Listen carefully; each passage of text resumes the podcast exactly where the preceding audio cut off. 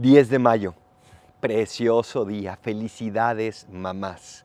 Felicidades esas mujeres por las cuales tú y yo existimos. Felicidades aquellas que son mamás, aquellas que aman tanto a sus hijos, que se entregan a diario por ellos. De verdad, gracias, porque sin ustedes no sabríamos cómo fue, cómo sería el amor encarnado, cómo sería ese amor incondicional que Dios nos tiene y que por eso Dios se lo regaló a ustedes. Gracias de verdad de todo corazón y sigan enseñándonos a pesar de los sacrificios y de los dolores, de ese sentirse poco correspondidas, síganos enseñando ese amor, porque ustedes nos ayudarán a salvar el mundo.